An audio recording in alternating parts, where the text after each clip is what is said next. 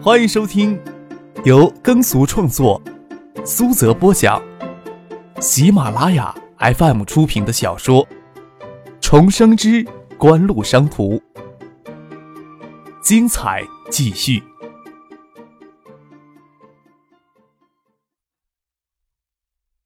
第三百九十六集。没有那么惨吧？张克夸张的睁着眼睛，可不可以别让我出钱呀？一定要的。唐静得意的笑了笑，拉着陈飞荣的胳膊，摇晃着说：“你要不要买几只气球，写上张克是大坏蛋，信你们女生宿舍楼前？他以前对你也挺够坏的呀。”陈飞荣笑着摇摇头：“我还是以后帮你写张克是大色狼吧。”苏玉婷笑着说：“张克绝对担得上这个称号。我现在都搞不清他是怎么认识何璇的，何璇自己还发懵呢，根本就是八竿子打不到一起去的人。”何璇脸微红绽笑，他的确也很纳闷。张克手臂上系着八只气球。一路上遇到好几个人跑过来跟他买气球，张克扯着他的短袖衬衫衣领给唐静看了看衣领内侧的领标，叫屈道：“我一身纪梵希哪里像卖气球的呀？”唐静笑岔了气，肠子都快揉断了。张克要将气球分给大家，一人手里拿一只。唐静叫大家不要听张克的。回去时，站在公交站台前，看到公交车过来。张可正小心翼翼地避免气球给人群挤爆掉，人还没有上车，就听见中年司机坐在驾驶席上，脚踩到气缸盖，指着正要上车的张克，大声叫嚷道：“买气球的，你别上来了！车上这么多人，你上车来，我这车子还装不着其他人了呀！”唐静他们几个女孩子笑得花枝乱颤，只有下车帮张可将气球分开。八个人正好一人手里牵着一只气球，占了个半个车厢都不止。杜飞点头哈腰的跟膀宽腰圆的司机打招呼，还投了两张十元的纸币进投币箱，算是给气球买车票。司机都有些自己不好意思了，笑着说：“哈，我说呢，卖气球的小伙子哪有长这么帅的呢？”到底是唐静他们几个女孩子给明明秀美，这么漂亮的女孩子，偶尔遇到一两个人已经很了不得了，一下子还遇到四五个。车厢里都怀疑是不是音乐学院表演系或者军歌歌舞团的女孩子静得漂亮的出来出游了，倒没有介意他们一下子拿了八只比人大多了气球寄到车厢里来。下了车，苏玉婷与何璇先回宿舍，张可他们先去师大二招那里。他爸妈从外面进了信也刚回来。梁克珍看到唐静，就说刚跟他妈妈通过电话，说这次要陪他妈妈还要一起去香港呢。总之，香港那里现在有蒋薇负责安排一切。多安排一个人也不见得麻烦，后天的飞机提前补一张机票就行。边防省的过境手续之前都有办理过。看时间差不多，大家打算一起送陈飞荣回宿舍。唐静剩下丝毫感觉不到疲惫。唐静还要跑到东大，将气球系到女生宿舍楼前的篮球场铁丝网上。经过主教学楼前的大操场，密密麻麻的铺满了凉席。宿舍不能留人，许多新生就卷着铺盖陪家长睡到操场上来。看起来也非常的热闹，女生宿舍楼前篮球场也是如此。张可他们刚才往篮球边上的铁丝网上系气球时，阴了半袖的天津从噼里啪啦下起黄豆大的雨滴来。铺着草席准备在篮球场上过夜的新生家长都措手不及，纷纷抱起铺盖找地方避雨。顷刻之间，雨势就急了起来。张可帮把唐静帮气球系好，搂着她的小腰，蹦蹦跳跳冲到走廊下避雨。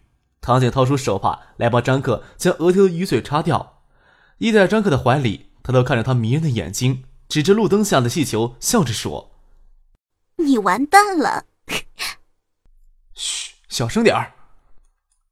张可将唐静搂在怀里，手轻轻捂着她红润极有线条的嘴唇。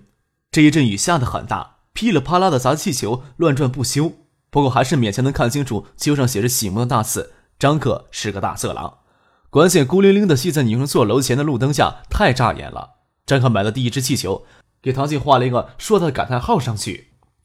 走廊里，避雨挤满新生家长跟刚刚在篮球场上陪同家长的大一女学生们。刚下雨，一阵慌乱。这时候都指着路灯下的气球标语讨论张克到底是谁呢？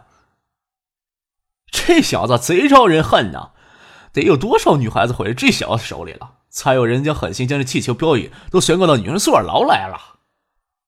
不舍得从那里冒出一东北腔。唐静在张克的怀里笑得花枝乱颤，还不介意，将陈飞荣拉过来搂着而笑。陈飞荣也是笑得没形，两人搂在一团。张克站在他们身边，下巴拉着唐静的肩膀，凑到陈飞荣，低声说：“以后啊，你千万别说在东大认识我，认识我也不要说出我的名字。这名字呀，在东大算是彻底给毁了。”陈飞荣捂着嘴唇，横了张克一眼，嫣然一笑，又觉得这一眼有些暧昧的意味，脸颊微红，别过脸去，不看张克。雨势很大，新生家长只能躲在宿舍走廊、过道里避雨。那些大一女生们也不能家长丢开。过道里挤满了人，热闹不休。那些女大一的学生刚到了一个全新的环境，有离家的兴奋，也有离家的悲哀，笑闹的、抱着父母哭的都有。张克他们看了一会儿，唐静便拉着陈飞荣一起去张克的宿舍里玩。这里怎么看夜里都不可能安静下来的样子。陈飞荣拉着唐静上楼，拿两把雨伞下来。张克喜滋滋的想着杜飞与剩下打一把伞，他就要跟陈飞荣、唐静挤一把小伞。他的念头刚刚冒出，唐静就丢了一把伞给他。喏，你跟杜飞合打一把伞。三个女孩子紧紧围坐一团，经过一舍东侧的商店买两副扑克牌，还有一大包零食，返回宿舍，一直玩到凌晨两点钟才送陈飞荣回到宿舍。他们则是去师大二招。这时候雨晴停了，篮球场是水泥路面，再次铺好凉席，好些家长都已入睡。经过主教楼前的大操场时，操场上有积水，很多家长就睡在路边上。这不过是人生百态中的一幕而已。九月六号依旧是新生报名的日子，陈飞荣上午有课，张克在宾馆睡到老晚才起床，看了看腕表，都快十点了，打电话给唐静，唐静与盛夏早就起床，陪他爸妈跑到橡树园创业计划区去参观了，那里是橡树园唯一建成的地方。不到四个月的时间，紧赶慢赶。还只建成一半。张可抓起枕头将杜飞给砸醒。两人洗漱过后，出了宾馆，随意买了一些吃的东西，就去找唐静他们。站到华东大道上，能看到创业园区的大门。没有几步路，创业园区与师大几乎是门挨着门，跑过去才几百米的路。室外的天气依旧炎热不堪。张克看到小叔他们陪着爸妈在园区里参观，走过去，正听到他们说让找一条船载着大家到夜归湖上放舟煮水。这倒是个好建议。夏日炎炎，哪里都不及放出湖水解暑。雁归湖是活水，由河与小江沟通。重污染彻底切断之后，市政府投入一部分的人财物力进行清污整治，又经过整个雨季的冲刷，湖水已然清澈起来。不过湖底附依着污染物质，还需要相当长的时间才能自然净化。不过倒不会影响此时放舟的心情。坐在遮阳棚式的画廊式游船驶到湖中心。既然是数字长廊构想，以橡树园计划为核心的雁归湖区域为发展的重心，驶到湖中心倒是更能体会规划宏图。启动迄今为止才建成创业园区的一半。张之行问张克：“有没有企业经营呢？”听说呀，申请书已经满案头了，审查通过的情况我还没关心过呢。张克说道：“那些有商业价值的计划、创业方案。”通读一遍就要花掉一个人的一天时间，还为此方案提供严格的保密商业机密，这严重限制了审查的进度。第一批园区的企业，那十月前确定下来就算不错了。这时候呀，正是接班还没有十天的功夫呢，不着急。张克马上闭嘴，总之他又没有什么好奇心。剩下指着创业园区西区灵湖的一栋建筑。创业园区西区是利用原有的漂洋厂房改建，那处建筑是完全新建的样子。在湖边还有水台，盛夏说道：“啊。”张克脖子有些僵硬，转过头来问邵志刚：“那里建什么呀？看设计图都没有注意过这角落上还有这么一处小的设计啊。”“哦，高层主管的宿舍区，沿湖边还要再建几栋别墅。”邵志刚反应够迅速：“客少，你要喜欢的话，给你留一栋。”“算了，离学校太远了，没有跑来跑去的功夫了。”张克撇着嘴，那湖畔离东大南门也就一公里的样子，骑自行车怎么都不会觉得远。他就是睁着眼睛说瞎话。谁建议到夜归湖上来放舟煮水的？真是一个糟糕透顶的主意。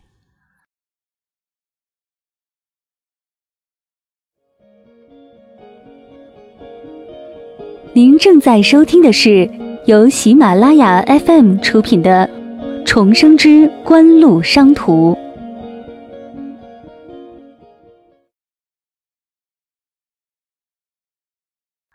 就在游船上吃中午饭，吃过中饭，张之行拉着邵志刚、张之飞陪他在游船上钓鱼。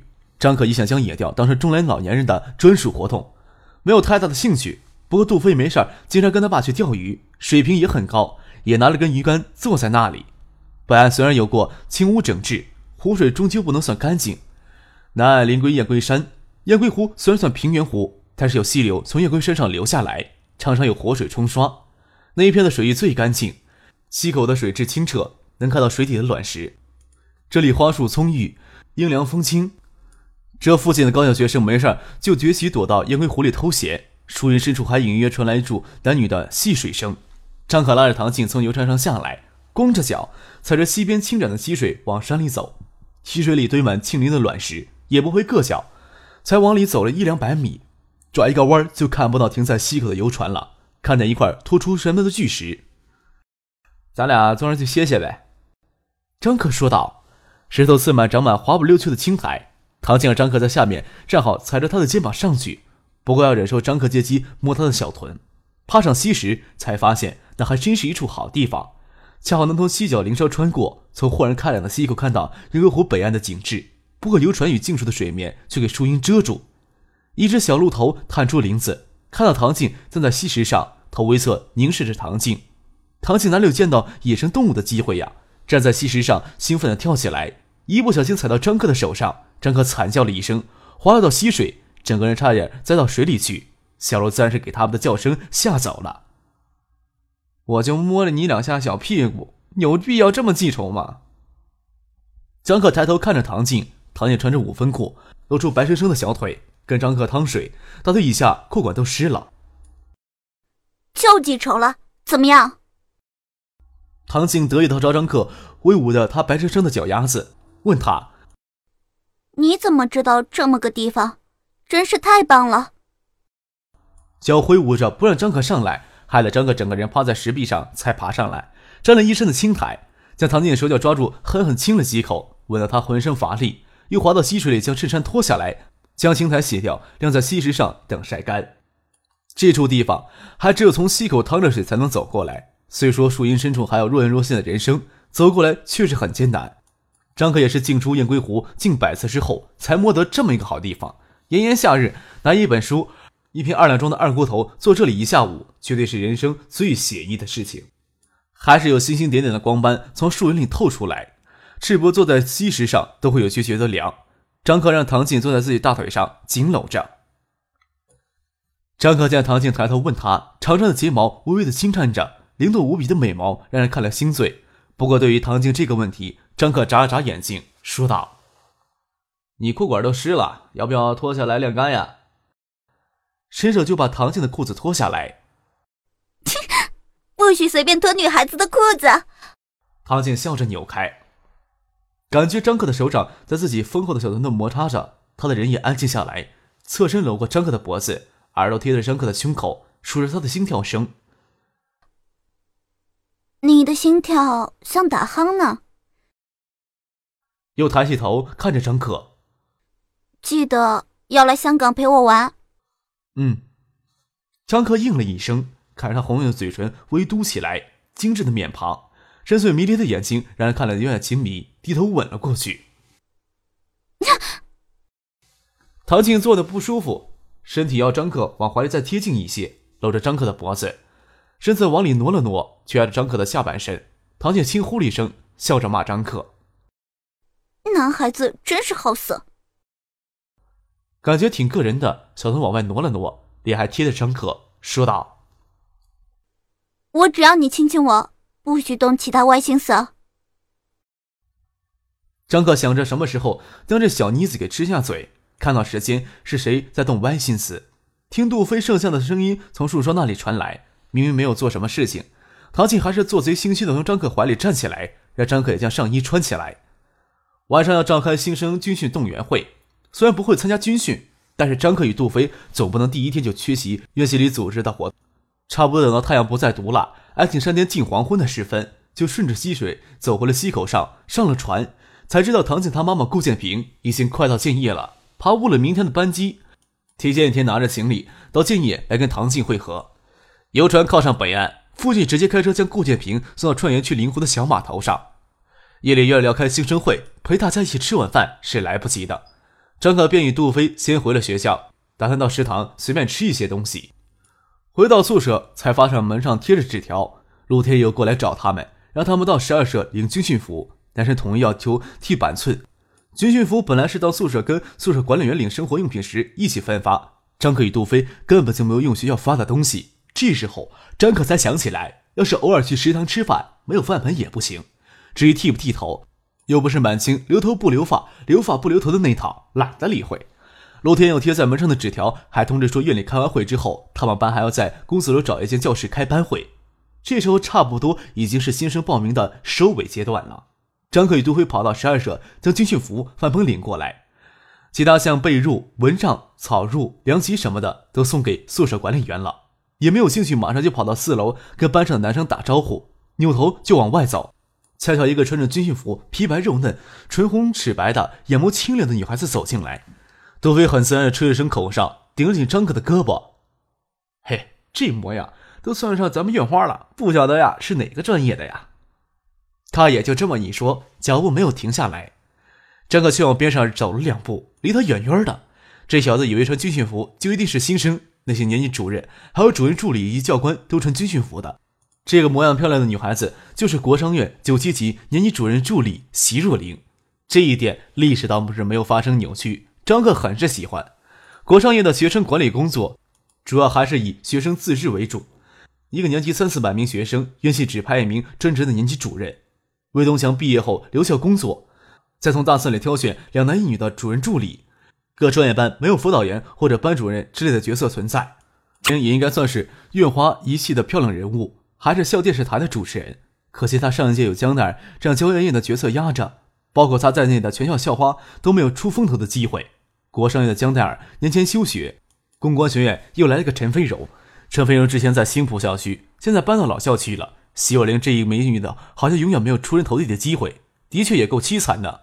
可惜这娘们儿外表过于严厉，张可也真没有机会将她严厉的外表撕下来，看看她内在是什么模样。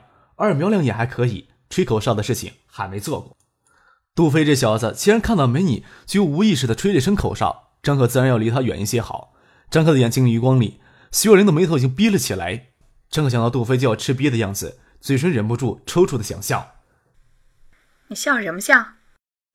张可有些发愣，看着徐若琳锐利的眼神盯着自己，奶奶的，太得意忘形了，将这姑奶奶的怒火惹到自己身上来了。绕天花板转了一圈，淡然的笑问。笑不可以吗？你们哪个班的？叫什么名字？徐若琳的声音真的是有段实力的力度。他是谁呀？杜飞倒没有将张克偷偷的溜走，他只是觉得很疑惑。蛮漂亮的女孩子，他还将徐若琳当成同一年级的新生，声音神色这么严厉，随便笑一下，好像惹毛他似的，蛮古怪的。他是不是这儿有问题啊？杜飞手指顶了顶自己的太阳穴，问张克。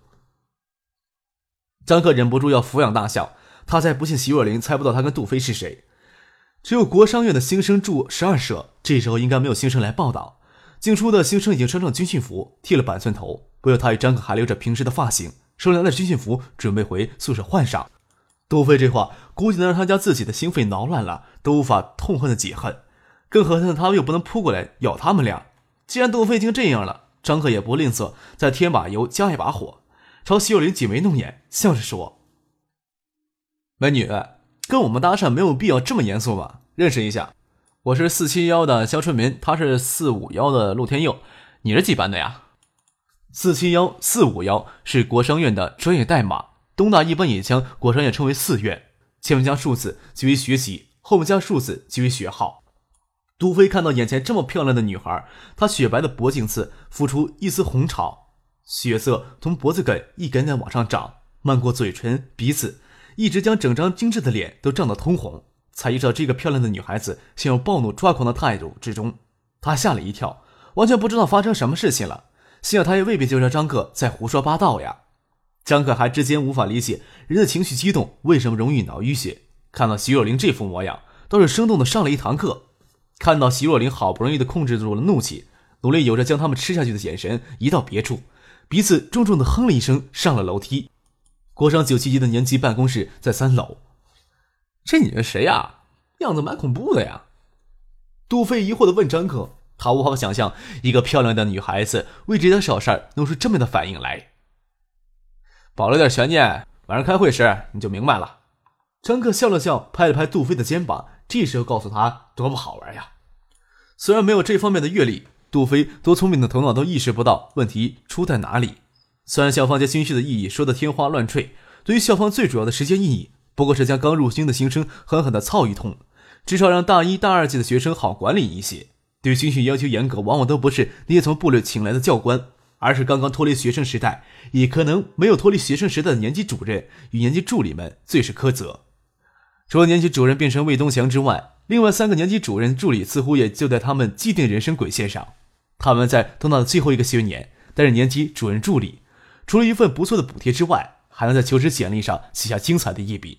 当然，他们在给挑选出来担任年级主任助理之前。也是符合这体系价值观、品学兼优的学生，至少要相信简单粗暴的军事化管理对塑造高素材人才有用；至少要相信拿一副全新的白手套到宿舍除了摸地板，至少要相信拿一副全新的白手套到宿舍除了摸地面，其他什么地方都摸。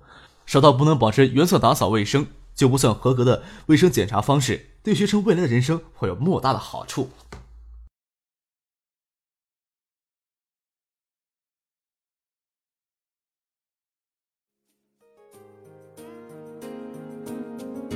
听众朋友，本集播讲完毕，感谢您的收听。